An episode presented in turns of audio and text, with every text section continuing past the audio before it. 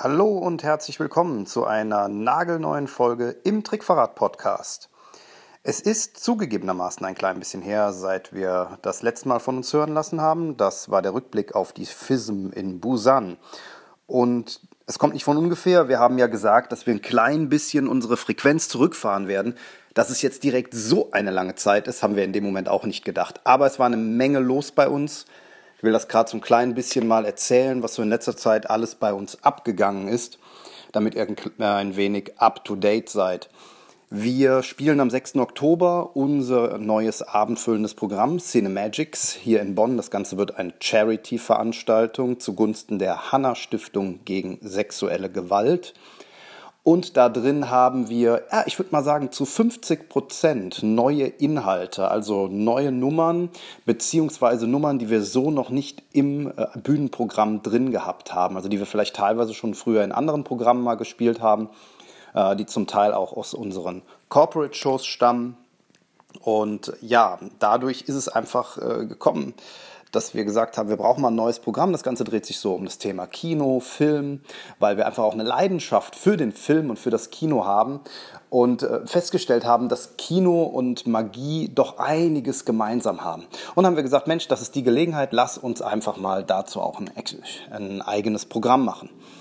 Ähm, ja, das ist so unser Hauptjob im Moment. Nebenbei, in Anführungsstrichen, haben wir noch einige ähm, kommerzielle Jobs zu bewältigen gehabt. Wir hatten eine, eine, sehr spannende Veranstaltung hier ganz in der Nähe von uns bei einer Firma, die ihr Jubiläum gefeiert hat, wo wir einige individualisierte Effekte gezeigt haben, die wir so auch noch nicht im Programm hatten. Wir arbeiten jetzt gerade an einer komplett individuellen Show, die wir Anfang Oktober, also ganz kurz nach unserem abendfüllenden Programm in Hamburg spielen werden.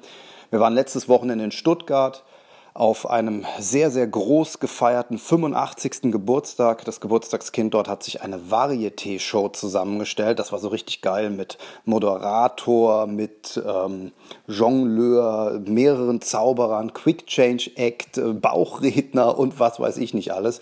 Also ich muss sagen, wenn ich mal 85 werde, will ich auch so feiern. Das war schon ja, richtig, richtig cool und äh, auch ein tolles Ambiente dort in äh, Stuttgart in der alten Reithalle im Hotel Maritim. Wer von euch schon mal da war, eine richtig geile Location.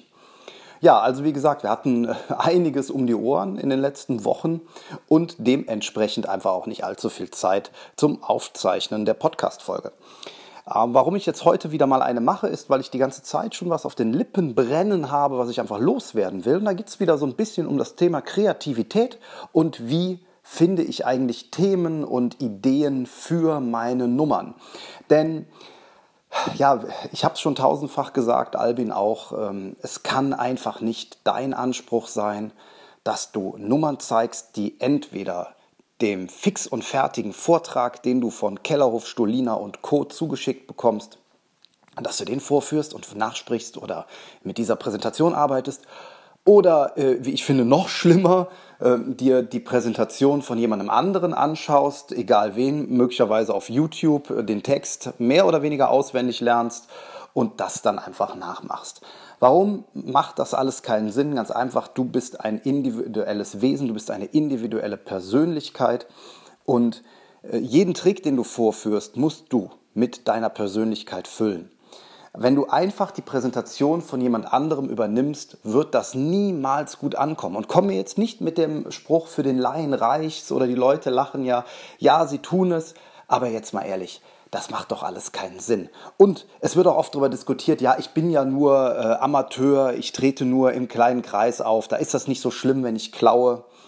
Ey Leute, jetzt mal ganz ehrlich, äh, es ist es ist einfach Diebstahl, ja. Also jetzt, jetzt stell dir mal vor, es bricht einer in dein Haus ein und äh, der, der nimmt sich deinen Fernseher mit und dann sagt er, ja, ich wollte ihn ja nicht verkaufen oder so, sondern ich wollte ja nur selber drauf gucken, so im Privaten. Da ist ja nicht so schlimm, wenn ich den klaue. Ey, es ist immer noch dein Fernseher und nicht seiner. Also hast du ein Recht darauf, damit zu gucken. Und genauso ist das auch mit jeder Präsentation. Also bitte, ähm, die, wer äh, richtig kreativ ist, der klaut auch, aber der klaut bei so vielen Leuten, dass er am Ende eine ganz neue Nummer zusammengestellt hat. Und äh, das ist jetzt ein bisschen einfach dargestellt, aber im Endeffekt stimmt es. Du kannst dir Inspirationen natürlich an tausend verschiedenen Stellen suchen, aber bitte, bitte, bitte übernehmen nicht ganze Textpassagen, ganze Ideen, ganze Themen von anderen Leuten. Äh, dazu gehört auch die Musik von jemand anderem zu verwenden. Also da ne, gibt es tausend Beispiele. Das hier dieses Klavierstück von dem koreanischen ähm, Künstler der äh, das, das Lied spielt, hier zu dem Yuhu Jin manipuliert. Ähm, ich komme jetzt gerade nicht auf den Namen, ist auch nicht so schlimm, aber ihr werdet es alle im Ohr haben. Ey, das kann man nicht mehr verwenden für eine Zaubernummer. Das ist einfach Yuhu Jin durch und durch. Und da würde ich einfach sagen, sucht euch was anderes. Es gibt tausend andere coole Klavierstücke, wenn ihr was zu einem ruhigen, äh, romantischen Klavierstück spielen wollt. Da muss es nicht ausgerechnet das Ding sein. So, das erstmal vorweg, aber jetzt habe ich viel gelabert ähm, und es geht ja auch vor allem darum, ja hey, wie soll ich denn sonst auf eine Idee kommen? Was soll ich denn reinbringen? So, und der erste Punkt, ich habe so was ähnliches schon mal in einer älteren Folge gesagt, ist mit offenen Augen durch die Welt gehen.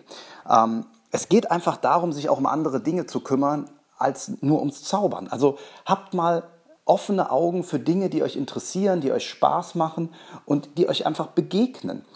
Das können politische Themen sein. Sagen wir mal, du äh, machst dir Sorgen um, äh, was haben wir denn jetzt gerade aktuell? Du machst dir Sorgen um, den, äh, um die Abholzung der Wälder. Wir haben hier, wir leben hier in NRW, also ich lebe hier in NRW und Albin auch in der Nähe von Köln.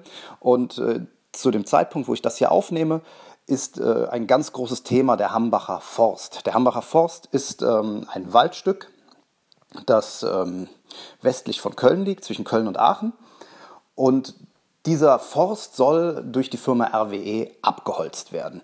Warum? Weil die dort Braunkohle abbauen wollen. So, da sind jetzt jede Menge äh, Umweltaktivisten, die den Hambacher Forst besetzen, und, äh, eine unfassbare Menge an Polizeibeamten, die dann versuchen, diese Aktivisten aus dem Wald herauszubekommen, weil eben RWE sein Recht durchsetzen will, diesen Wald zu roden. Das ist so in aller Kürze. Es ist natürlich etwas komplexer, aber das ist es.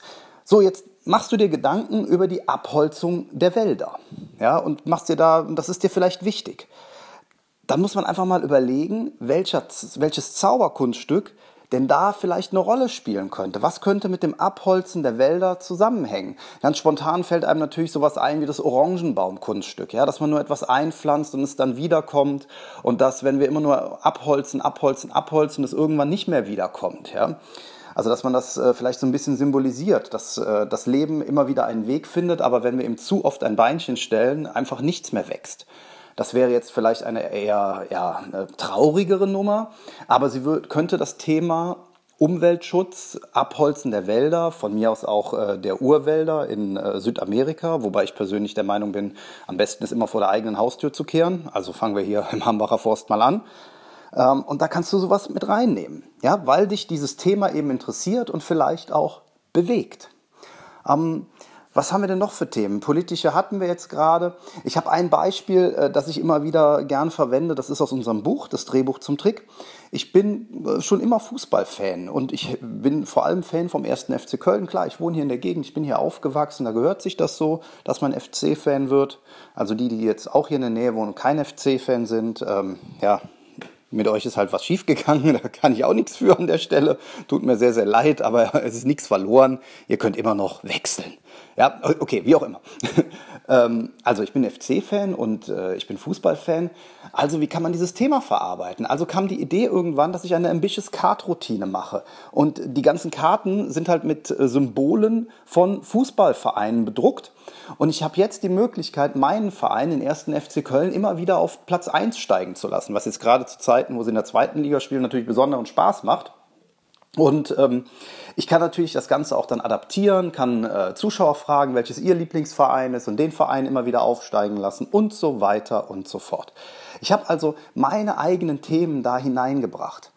Ähm, überleg mal gerade, ob ich noch ein drittes Beispiel finde, was mir jetzt ähm, ja, nehmen wir, nehmen wir ruhig mal die ganzen Flirt-Routinen, die so draußen sind. Ja, also der Klassiker, den wir schon tausendmal gesehen haben, ist diese Geschichte vom ersten Kuss. Ja, wo war dein erster Kuss? Wie hieß die Person? Und nachher wird dann gesagt, ja, das war äh, Günther und ihr wart auf einem Jahrmarkt oder was weiß ich.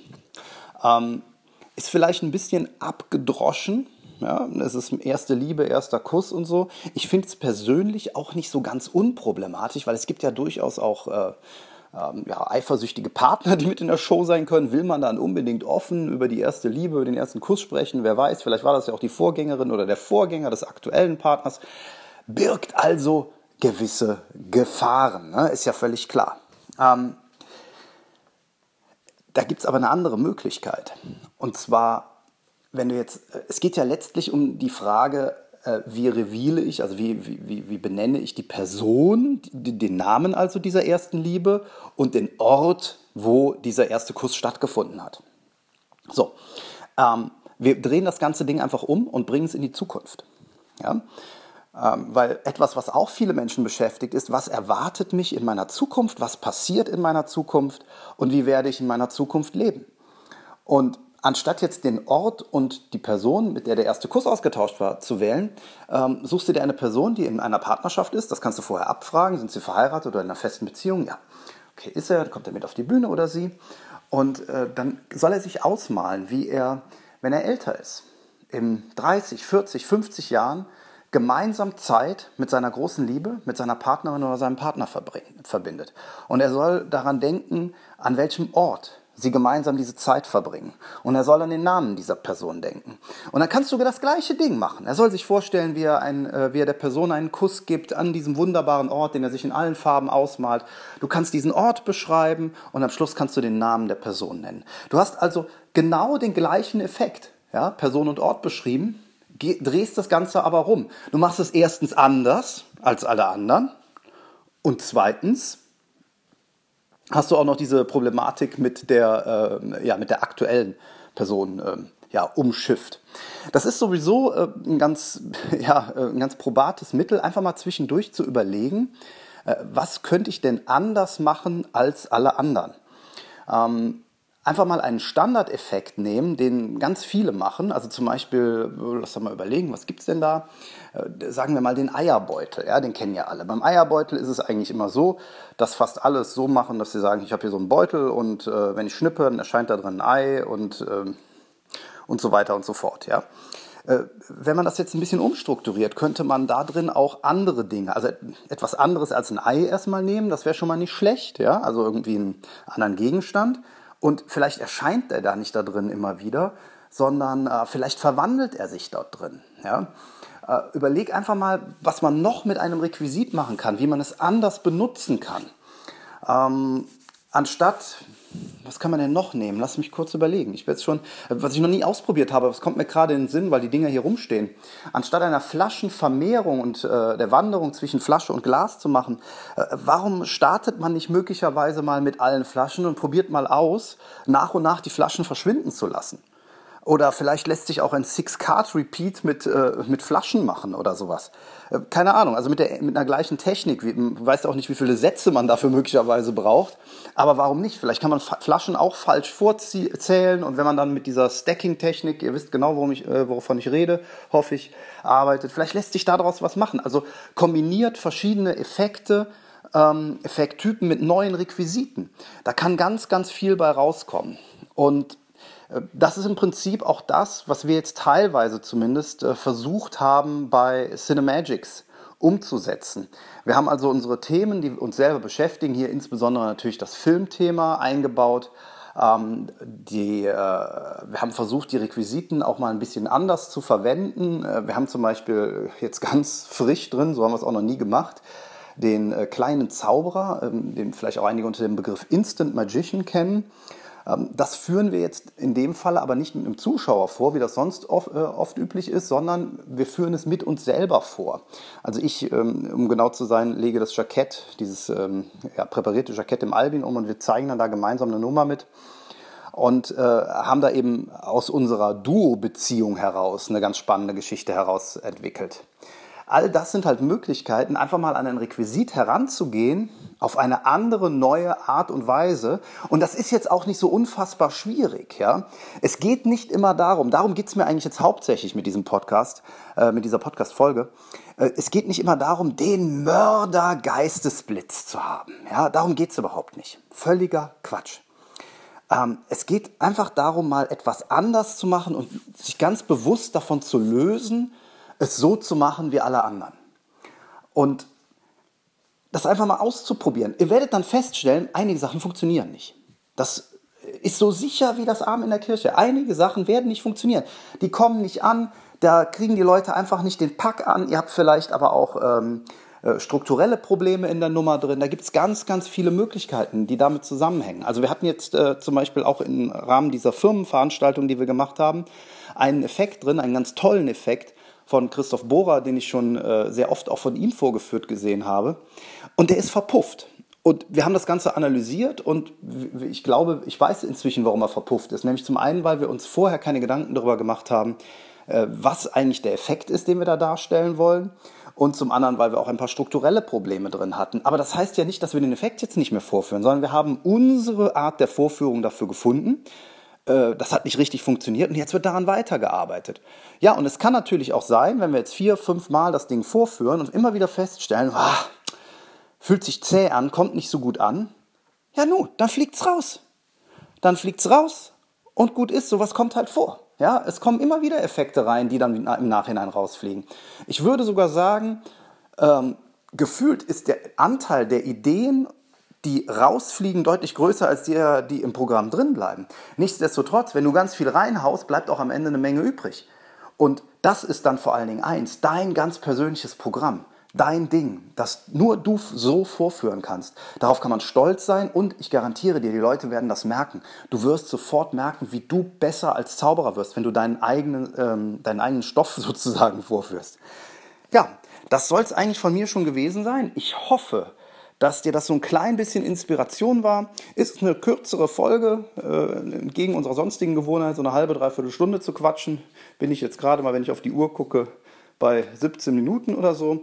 Aber ich denke, das reicht auch so als neuen Gedankenanstoß. Ich hoffe, wir können jetzt demnächst wieder etwas öfter posten bzw. Äh, senden. Spätestens nach dem 6. Oktober wird das ganz sicher klappen. Ich wünsche dir jetzt, wo immer du auch sein magst, einen schönen Tag und bis bald. Tschüss.